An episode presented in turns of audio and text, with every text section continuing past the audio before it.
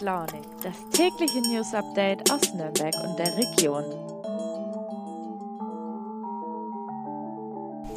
Hallo und guten Morgen, liebe Leute. Heute ist Mittwoch, der 15. Dezember und ich freue mich, dass wir wieder gemeinsam mit Früh und Launig in den Tag starten. Ich habe heute unter anderem auch ein sehr kurioses Thema für euch, das euch hoffentlich ein bisschen von der Mittwochsmorgenmüdigkeit ablenken kann. Zum Schluss geht es heute nämlich um Dinosaurier bzw. den größten und bekanntesten Raubsaurier, den Tyrannosaurus Rex. Und wir reden außerdem über Hass im Netz und schauen uns an, welche Pläne Ryanair im nächsten Jahr am Nürnberger Flughafen verfolgt. Wie immer geht es nach einer kurzen Werbung gleich los. Advent, Advent. Der Bohlen brennt und zwar für gute Angebote. Deshalb habe ich für euch etwas richtig Geiles rausgehandelt. Das Samsung Galaxy S21 5G ab nur einem Euro mit mindestens 200 Euro Tauschprämie. Bei Mobilcom Debitel. Hol's dir! Jetzt auf freenetdigital.de. Ja, wir starten heute mit einem Thema, das kein schönes, im Gegenteil sogar ein sehr ernstes und erschreckendes Thema ist. Es geht um steigenden Hass in unserer Gesellschaft und Hass im Netz. Meine Kollegin und Gerichtsreporterin Ulrike Löw hat sich damit ein bisschen näher befasst. Hallo liebe Uli, du hast deinem Text nach deiner Recherche den Titel Die zweite Seuche gegeben. Verbreitet sich also auch Hass im Netz epidemisch und was geht damit einher? Hass und Hetze im Netz ist leider nichts Neues. Der bayerische Justizminister Georg Eisenreich hat vor zwei Jahren schon die Staatsanwaltschaften in Bayern sind 22 Stück mit Sonderermittlern ausgestattet, um Hass und Hetze im, im Netz auch Herr zu werden. Denn man weiß natürlich, je mehr Hass und Hetze im Netz verbreitet wird, desto eingeschränkter sieht es auch mit unserer Meinungsvielfalt aus. Nicht etwa, weil diejenigen, die Hass und Hetze verbreiten, sich zensiert fühlen müssen, ähm, hier würde ich eher sagen, dass die Täter sich selbst zum Opfer stilisieren und behaupten, ihre Meinungsfreiheit sei, ein, sei eingeschränkt. Tatsächlich ist es andersrum. Die Viele Menschen wagen selbst nicht mehr aus Angst vor Hass und Hetze ihre eigene Meinung zu sagen. Und das ist natürlich ein Problem für unsere Meinungsvielfalt. Okay, und wie gefährlich ist der Hass auch gegenüber dem Staat, gerade jetzt vielleicht in der Pandemie? Ja, die Hasspostings im Net bleiben ja nicht im Netz, sondern die verbreiten sich schon lange auch offline. Ich denke nur mal zurück an den September 21, als in Ida Oberstein, also in Rheinland-Pfalz, ein Maskenverweigerer den Mitarbeiter einer Tankstelle erschossen hat. Zum jetzigen Zeitpunkt geht man davon aus, dass der Mitarbeiter der Tankstelle diesen Menschen nur zum Tragen eines Mund-Nasenschutzes aufgefordert hatte. Und man weiß, zumindest geben die Ermittlungen, die sind mittlerweile öffentlich, es wurde bekannt gegeben, dass dieser Täter zuvor online im Verschwörungsmilieu unterwegs gewesen sei.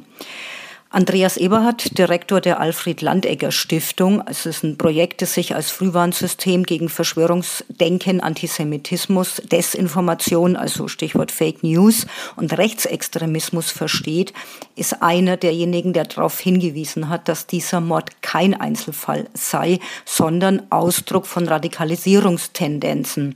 Und dieses Bild, dass sich Hass und Hetze im Netz auch zunehmend mit mit der Kritik und dem Ärger und ähm, dem Unmut über die Corona-Maßnahmen der Corona-Kritiker mischt, den teilt auch die Staatsanwaltschaft Nürnberg-Fürth. Dort nehmen die Ermittlungen zu Hate Speech in Zusammenhang mit Corona zu. Ja, und immer wieder vergleichen Gegner der Corona-Maßnahmen die aktuelle Situation mit dem Holocaust oder ziehen Parallelen zur NS-Diktatur. Wie ernst nehmen die Justiz und die Politik diese Verharmlosung denn und wie gehen sie damit um?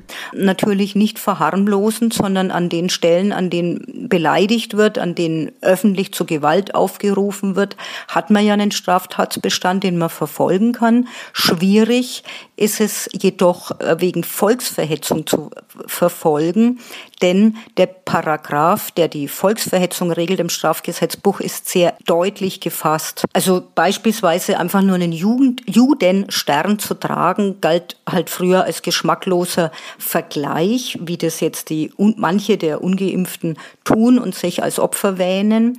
Aber tatsächlich verlangt eben der Paragraph der Volksverhetzung, dass wenn dieser Straftatbestand erfüllt werden sein soll, dass der Holocaust auch öffentlich geleugnet oder mindestens verharmlost wird. Das heißt, die Gleichsetzung der ungeimpften mit dem Massenmord der Juden oder auch der Verfolgung der Juden in der NS-Zeit könnte ein Verharmlosen der begangenen Verbrechen im Nationalsozialismus sein. Vielen Dank, Uli. Den gesamten Text von Uli verlinke ich euch natürlich unten in den Show Notes, da der natürlich noch mal einiges mehr an Details und Beispielen beinhaltet. Wenn ihr also noch mal nachlesen möchtet, dann klickt euch gerne rein. Ja, und als nächstes geht es jetzt thematisch an den Nürnberger Flughafen. Ich weiß nicht, wie es bei euch ist, aber ich war schon länger nicht mehr dort. Einmal, weil ich ohnehin relativ selten mit dem Flugzeug verreise und natürlich aber auch wegen Corona. Es war ja mit Fernreisen in den letzten anderthalb Jahren doch ein bisschen schwieriger. Am Nürnberger Flughafen allerdings schmiedet die Low-Cost-Airline Ryanair jetzt neue Pläne und meine Kollegin Stefanie Banner aus der Politik und Wirtschaft hat sich die mal näher angeschaut. Hi, liebe Stefanie. Für Urlauberinnen und Urlauber sowie den Albrecht-Dürer Airport gibt es im nächsten Jahr ja gute Nachrichten. Die Airline Ryanair baut sein Engagement dort aus und will auch eine Basis eröffnen. Was bedeutet es denn genau? Die Eröffnung einer Basis mit zwei fest in Nürnberg stationierten Flugzeugen ab Ende März 2022 sorgt für eine erhebliche Bereicherung des Flugplans mit insgesamt 27 Ryanair-Zielen im Sommer 2022. Darunter befinden sich 13 neue Strecken. Der Flughafengeschäftsführer Dr. Michael Hupe spricht sogar von einem Meilenstein auf dem Weg zur Rückkehr auf unseren Erfolgskurs. Man muss dazu wissen, dass Ryanair erneut eine Basis in Nürnberg eröffnet, denn die gab es schon mal zwischen 2017 und 2019. Ryanair hat 2019 aber sein Engagement in einigen, an einigen Flughäfen in Deutschland verringert, unter anderem eben auch in Nürnberg und dort seine Basis geschlossen. Der Grund dafür war, dass bestellte Flugzeuge des Typs Boeing 737 MAX damals nicht ausgeliefert werden konnten. Die sind mittlerweile aber da. Ja, es kommen ja auch einige neue Destinationen hinzu. Insgesamt sind es dann 27. Wohin kann man dann im nächsten Jahr von Nürnberg aus mit Ryanair fliegen? Ab Ende März gibt es, wie schon erwähnt, 13 neue Ziele mit der Ryanair. Neues, neu ist zum Beispiel Banja Luka in Bosnien und Herzegowina, Sofia in Bulgarien, Tallinn in Estland, Kania auf Kreta, Dublin, Cagliari und Venedig in Italien, Faro und Madeira in Portugal, Girona, Ibiza und Valencia in Spanien sowie Lemberg, eine Stadt in der Ukraine. Okay, damit wird Ryanair jetzt zur größten Fluggesellschaft in der Metropolregion. Was sagt denn die Stadt Nürnberg zu den Plänen von Ryanair?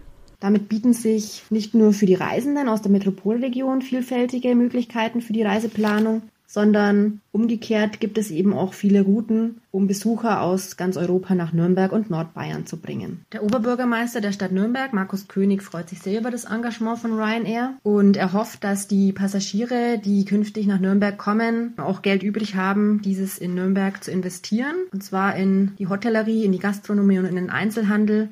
Alles Bereiche, die jetzt während der Pandemie sehr gelitten haben und momentan auch noch leiden. Aber dadurch, dass die Ryanair ja sehr günstige Flugtickets anbietet, ähm, denkt er, dass die Touristen dann mehr Geld für Ausgaben in Nürnberg übrig haben werden. Er sieht das Engagement auch als richtiges Signal zum Durchstarten an und hofft, dass die wirtschaftlichen Folgen der Pandemie so schnell überwunden werden. Wie sieht es denn bei Ryanair in Sachen Umweltfreundlichkeit aus, also sofern eine Airline das überhaupt sein kann?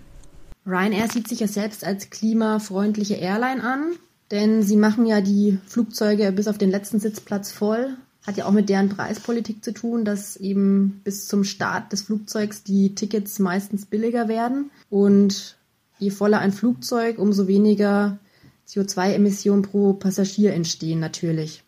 Die neuen Flugzeuge der Ryanair, also diese Boeing 737 MAX, die auch Game Changer heißen bei Ryanair, die bieten sogar 4% mehr Sitze an, wodurch die CO2-Emissionen pro Sitzplatz nochmal um 16% gesenkt werden können und auch die Lärmbelästigung um 40% verringert wird. Die 65 neuen Flugzeuge der Ryanair sind übrigens auch mit modernster Triebwerkstechnologie ausgestattet. Danke dir, Steffi.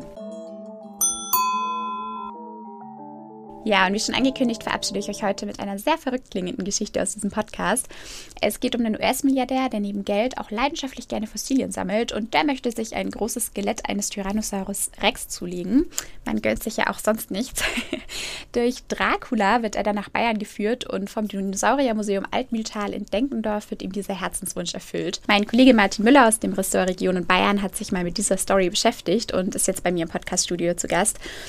Lieber Martin, erzähl mal, was genau steckt denn da dahinter?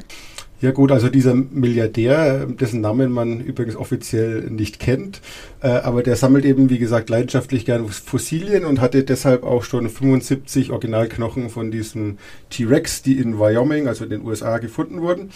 Und äh, das hat ihm eben natürlich nicht gereicht und er hätte gern ein komplettes Skelett. Und um dieses Skelett zu schaffen, braucht man natürlich erstens äh, Kunststoffknochen quasi, um das zu vervollständigen und natürlich vor allem Experten. Und ja, diese Experten hat im Altmühltal gefunden und eben dadurch, dass dort vor einigen Jahren äh, der Dracula ausgestellt wurde. Das ist der weltweit größte Flugsaurier, der jemals äh, gefunden und äh, ja, zusammengebaut wurde dann wieder.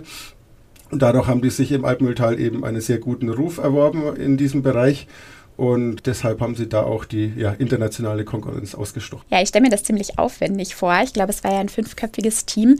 Wie lange dauert denn dann die Konstruktion eines solchen Skeletts und wie viel kostet das Ganze etwa? Beziehungsweise welchen Wert hat dann das Ergebnis? Also gedauert hat es ungefähr neun Monate von dem Moment an, als die Knochen dann im Altmetall eingetroffen sind, äh, weil man das ja auch alles erst sehr aufwendig in 3D ähm, konstruieren muss und dann schauen muss, wie die Knochen zusammenpassen und diese ganzen Kunststoffknochen muss man erstmal ähm, fertigen. Ein Grund, weshalb die Alpenmülltaler da zum Zug gekommen sind, ist, weil sie halt auch ein ganz spezielles Metallgerüst bauen konnten, die das ganz genau dem, dem, dem Skelett folgen kann. Und das ist aber natürlich alles sehr aufwendig und braucht dann viel Zeit. Wenn es dann mal geschafft ist, geht es aber viel schneller. Also in Zukunft können Sie das dann auch, jetzt ist es ja fertig konstruiert, quasi in einem halben Tag aufbauen. Ja, und der Wert lässt sich eigentlich relativ schwer beziffern, aber man muss es ja für eine gewisse Summe dann auch versichern. Und das sind zum einen natürlich einfach die Kosten, also für die Ausgrabung dann erstmal dann in Wyoming und für die für alles, was im Altmühltal gemacht haben.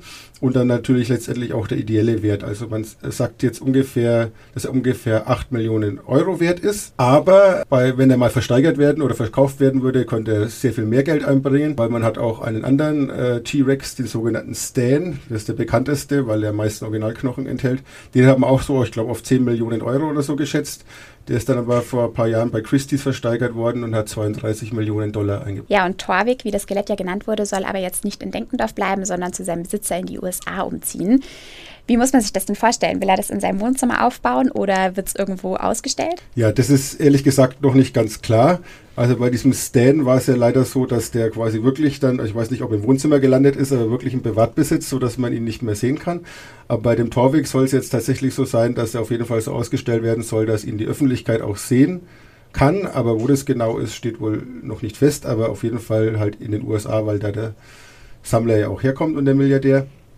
Und ja, der, in Denkendorf haben sie das Skelett jetzt wieder auseinandergebaut und werden jetzt ungefähr die nächsten eineinhalb Monate damit beschäftigt sein, in der Schreinerei spezielle Kisten zu fertigen, um das, die ganzen Knochen da einzulagern. Und die müssen halt auch äh, ja so spezielle Kunststoff-Inlays, nennt sich das, anfertigen, dass halt die Knochen äh, so verstaut werden, dass sie da nicht rumfliegen in den Kisten natürlich und ganz sicher dann auch in den USA ankommen. Vielen Dank dir, Martin. Auch Martins Geschichte und natürlich auch den Text von Steffi zu Ryanair verlinke ich euch unten in den Show Notes. Schaut also gerne da nochmal vorbei. Und damit verabschiede ich mich auch schon wieder für heute von euch. Ich hoffe, ihr habt einen schönen Mittwoch. Schaltet gern morgen wieder ein. Ich würde mich freuen. Macht's gut und bis dahin.